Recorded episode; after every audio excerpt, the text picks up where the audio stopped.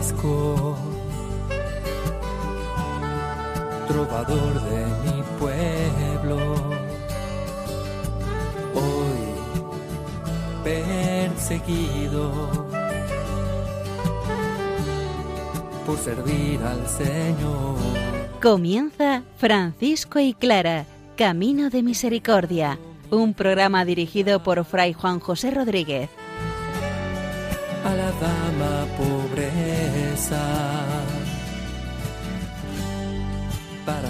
poder estar más cerca de Dios. Yo, Clara. Un saludo de paz y bien, hermanos. Fray Tomás de Celano pone en boca de Francisco de Asís un discurso acerca de lo que va a pasar dentro de la fraternidad de los hermanos menores en un futuro próximo. El devenir de los hermanos, la problemática que ellos hacia adentro y hacia afuera tienen, todo en clave de evangelio y en clave de futuro. La bula de canonización de Santa Clara, por otra parte, nos explica hoy cómo ella quiere ser dentro de la Iglesia hermana pobre y cómo la claridad de Dios se proyecta en ella por medio de los milagros. Escuchemos la palabra del Señor, que ella sea la motivación preciosa para que nosotros también seamos reflejos del reino de Dios.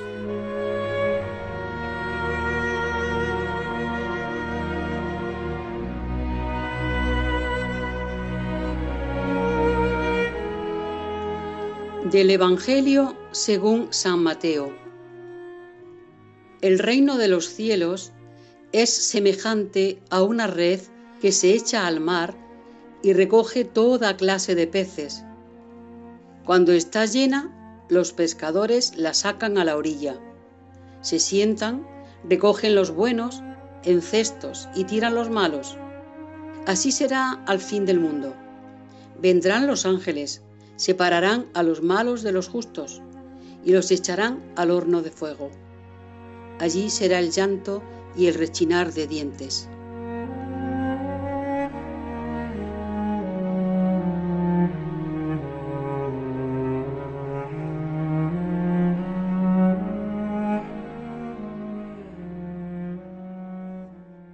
Estamos al final del capítulo 11 de la primera vida de Celano. El autor aprovecha la ocasión para hacer una mención de cómo está viviendo el presente la fraternidad franciscana. Francisco acaba de morir y va camino de los altares. La biografía que él está escribiendo será el marco para que los hermanos en el futuro conozcan y reconozcan a San Francisco. Por tanto, hay que atar bien los cabos en cuanto a los pilares que el santo vivía. Escuchemos el texto.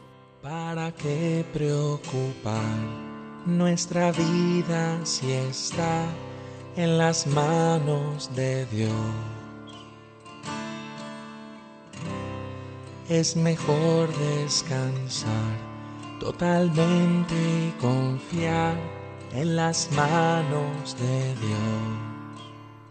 Luego añadió el santo, Hermanos, para que fiel y devotamente demos gracias al Señor Dios nuestro de todos sus dones, y para que sepáis cómo hemos de comportarnos con los hermanos de hoy y con los del futuro, oíd la verdad de los acontecimientos que sucederán. Ahora al principio de nuestra vida encontramos frutos dulces y suaves sobremanera para comer. Poco después se nos ofrecerán otros no tan suaves y dulces, pero al final se nos darán otros tan amargos que no los podremos comer, pues, aunque tengan una presencia hermosa y aromática, nadie los podrá gustar por su desabrimiento. Y en verdad, como os he dicho, el Señor nos hará crecer hasta ser un gran pueblo. Pero al final sucederá como al pescador que lanza sus redes al mar o en un lago y captura una gran cantidad de peces. Cuando los ha colocado en su navecilla, no pudiendo con todos por la multitud, recoge los mayores y los mejores en sus canastos y los demás los tira. Cuán cierto haya sido y cuán claramente se vaya cumpliendo todo esto que predijo el Santo de Dios, está patente para cuantos lo miran con espíritu de verdad.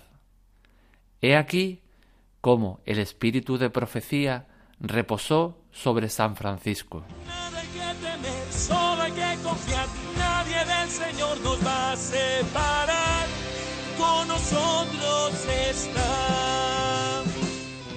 Partimos como siempre de la palabra del Señor. Hoy del Evangelio de San Mateo, aquel que nos dice que el reino de los cielos se parece como aquella red que se lanza al mar y que recoge toda clase de peces.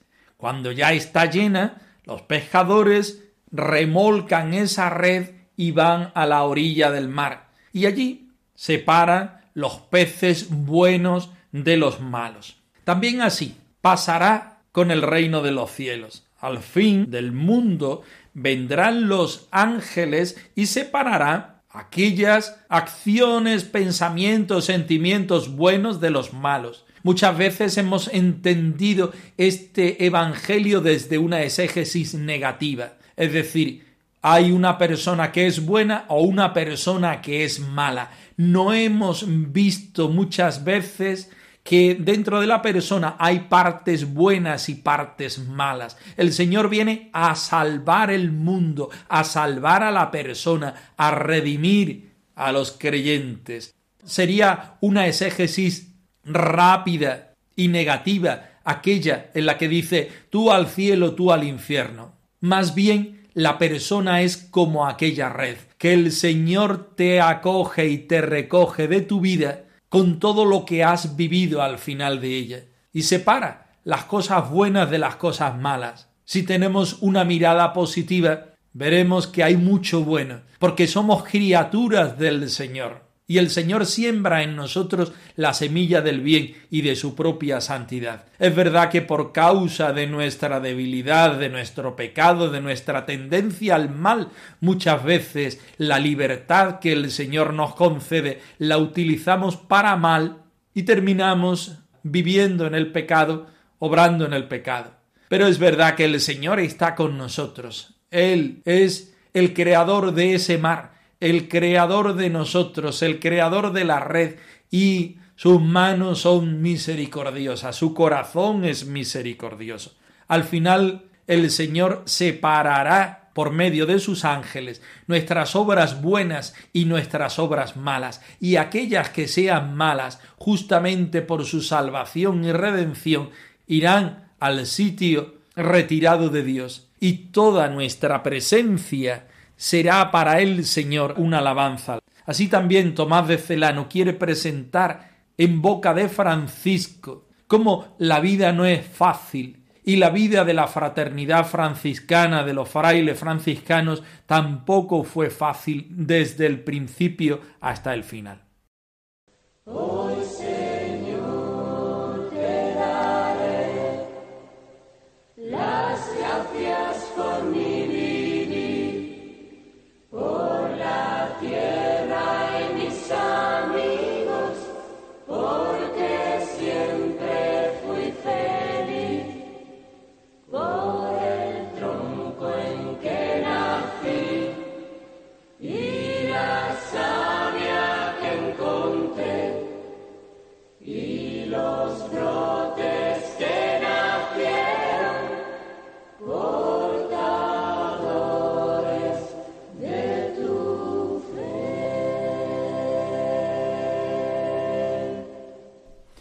Antes de que muriera el santo de Asís, los hermanos menores habían crecido en número y en diversidad de entendimientos acerca de la vida cristiana y de la vida franciscana. Es conocido por todos que estaban esperando la muerte de Francisco para reforzar las tendencias que había dentro de la fraternidad y empezar a crear distintos grupos aparte. El biógrafo de San Francisco vive inmerso en esta época y en estos problemas, y él sabe que su escrito será la base para la canonización de San Francisco de Asís. Pone en la boca del santo un discurso, una predicación, en la cual el mismo santo se da cuenta de lo que está pasando y lo que va a pasar después de su muerte. No solamente cuenta la vida del santo y la experiencia de la fraternidad franciscana.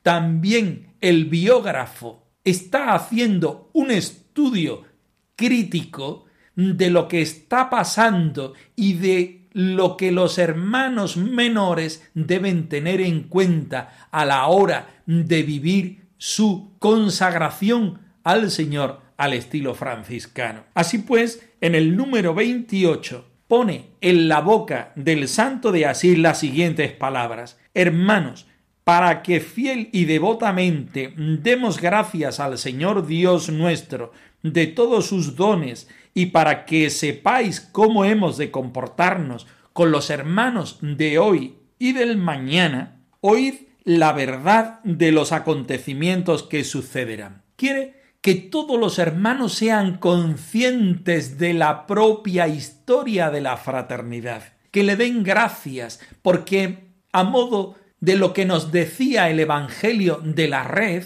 nuestra vida personal y fraterna va acumulando experiencias que son la mayoría positivas, pero muchas otras son también negativas.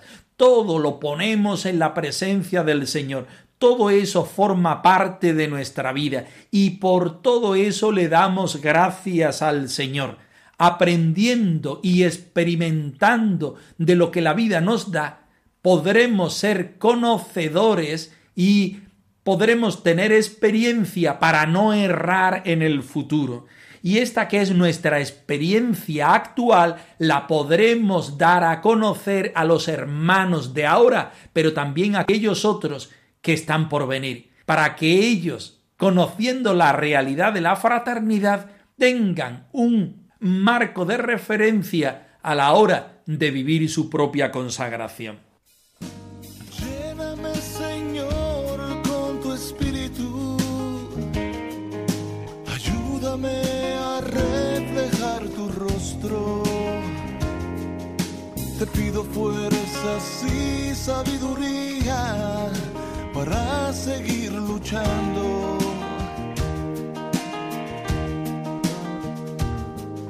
Sé tú mi camino y lumbrera. Guárdame de espinas y leones. Enséñame a mirar como tú miras, luz de misericordia.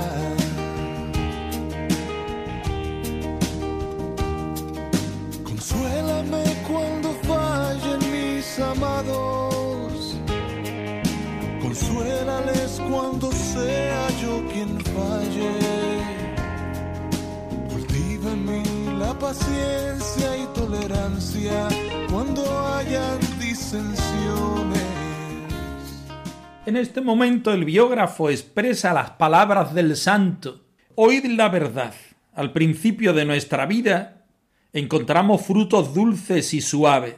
Más adelante nos ofrecerán otros que no lo son tantos y al final de nuestra vida aquellos frutos serán tan amargos que no lo podremos comer aunque tengan una buena presencia.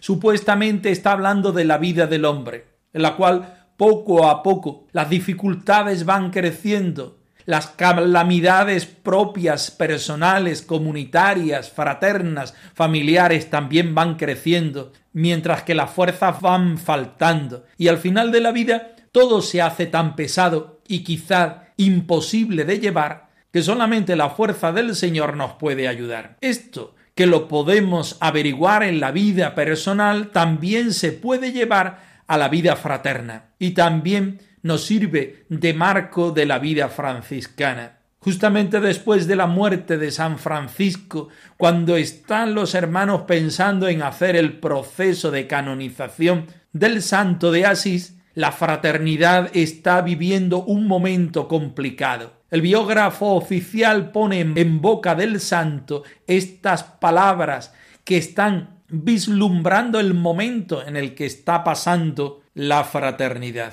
Si para él es importante hacer un paralelismo de la vida de Jesucristo con la de Francisco, también aquí nos pone como referencia el Evangelio de San Mateo, en el cual aquel pescador no puede tirar de la red con tantos peces y tiene que hacer una selección de los mejores para llegar a tierra con el resultado de su trabajo. Quizá el biógrafo Tomás de Celano está queriendo ver en ese pescador a San Francisco, que ante el número ingente de los hermanos que tiene, pero no con esos deseos de santidad como al principio hacer una selección, lo mismo que hemos dicho en la exégesis de la palabra de Dios, podremos hacer una selección no de persona, sino de las opciones de la persona o de las personas, una selección entre lo bueno y lo malo,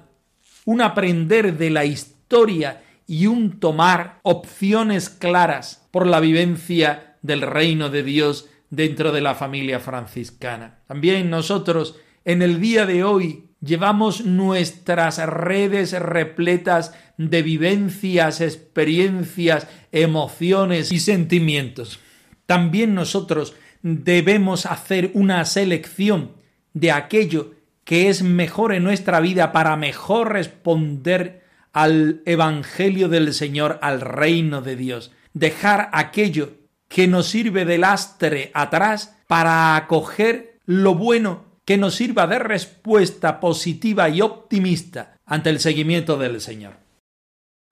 Fui descubriendo un camino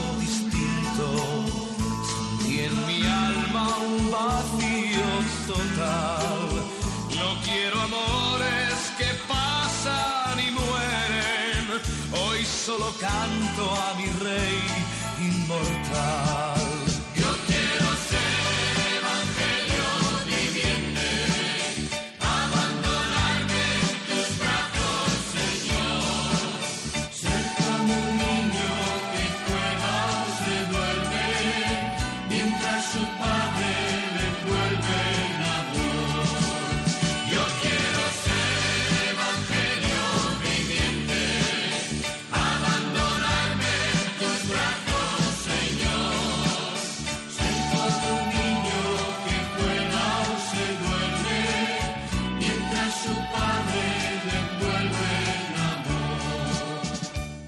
Seguimos estudiando la bula de canonización de Santa Clara de Asís. Vamos por el punto 13 y 14, donde el escrito pone de relieve el amor a la pobreza de la Santa de Asís, junto con la luz que Dios le da y que ella como respuesta encarnada sabe convertirla en amor de Dios hacia las criaturas. Nos referimos a los milagros que hizo con las personas con las que vivía y que se relacionaba más estrechamente. Escuchamos el texto. Dama pobre, eres hermana, esposa y madre de Jesús.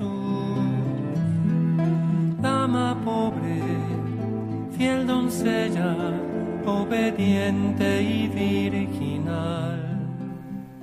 Amante singular como era y celosa cultivadora de la pobreza, de tal manera la estableció en su alma, así la unió a sus anhelos, que amándola cada vez más firmemente y abrazándola día a día con más ardor, por nada de este mundo se separó de su estrecho y gozoso abrazo y nada pudieron con ella los consejos para que su monasterio admitiera posesiones propias, aun cuando nuestro predecesor, Gregorio IX, de grato recuerdo, movido de piedad por la mucha penuria del mismo, hubiera querido de buena gana, con el pretexto de la manutención de las hermanas, dotarle de posesiones bastantes y a conveniencia. Y como no pude disimular que una lumbrera grande y clarísima despida al descubierto rayos de su luz, Así la fuerza de la santidad de Clara resplandeció aún en vida con muchos y variados milagros. En efecto, a una de las hermanas del monasterio que hacía mucho tiempo había perdido casi del todo la voz, se la repuso. A otra, impedida por completo para articular palabra, le devolvió el habla, expedita. A una sorda hízole oír. Haciendo la señal de la cruz sobre las enfermas, a una la libró de la fiebre, de su hinchazón a una hidrópica, a otra de una fístula, y a otras más de diversos males. A cierto hermano de la orden de los menores le sanó del furor de la locura. De y de ricos te faltan más riquezas que las que te da el amor. En la actualidad conocemos a las hermanas pobres como clarisas o como las hermanas claras, pero en realidad su nombre específico es hermanas pobres, hermanas pobres de Santa Clara, Orden de Santa Clara, o SC, son sus siglas con las cuales ellas firman.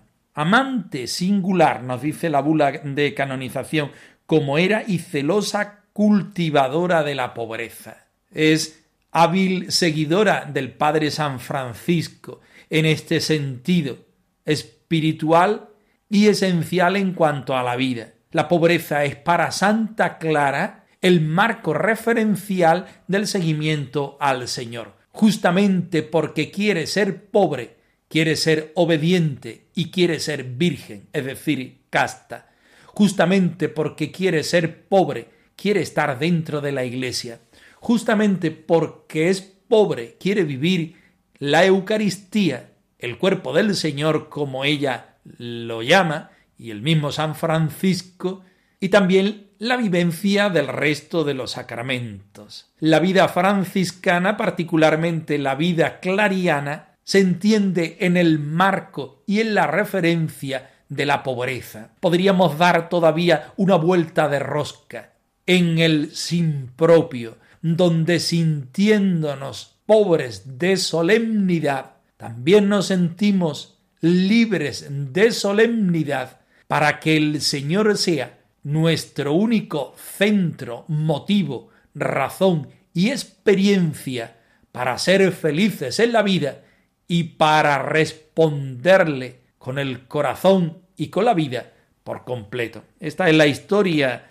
de Santa Clara. Así unió sus anhelos al Señor, al estilo de Francisco y junto a Francisco. Y por muchos que los papas quisieron abortar este deseo de la pobreza, del sin propio radical, ella se mantuvo firme en lo enseñado y vivido al respecto. En segundo lugar, en el día de hoy aparece la claridad, no de nuestra hermana Clara, sino la claridad de Dios que se ve reflejada y proyectada en Clara. No es ella la que hace los milagros, es Dios el que actúa por medio de Santa Clara. Ella es capaz de ser respuesta a la mediación misericordiosa del Señor en su vida y en su fraternidad. Por eso en el nombre del Señor siempre poniendo y dando la bendición del Señor es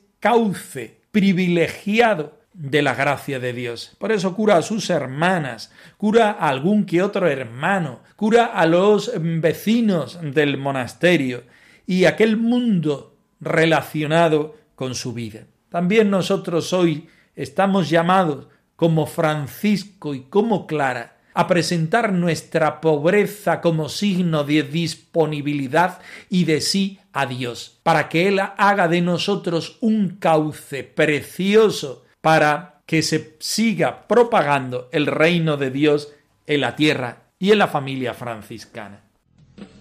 Pobre entre los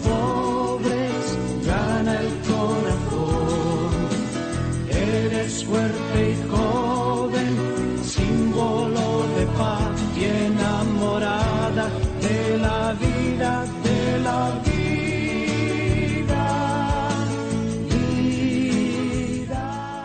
francisco y clara arroba radiomaria.es.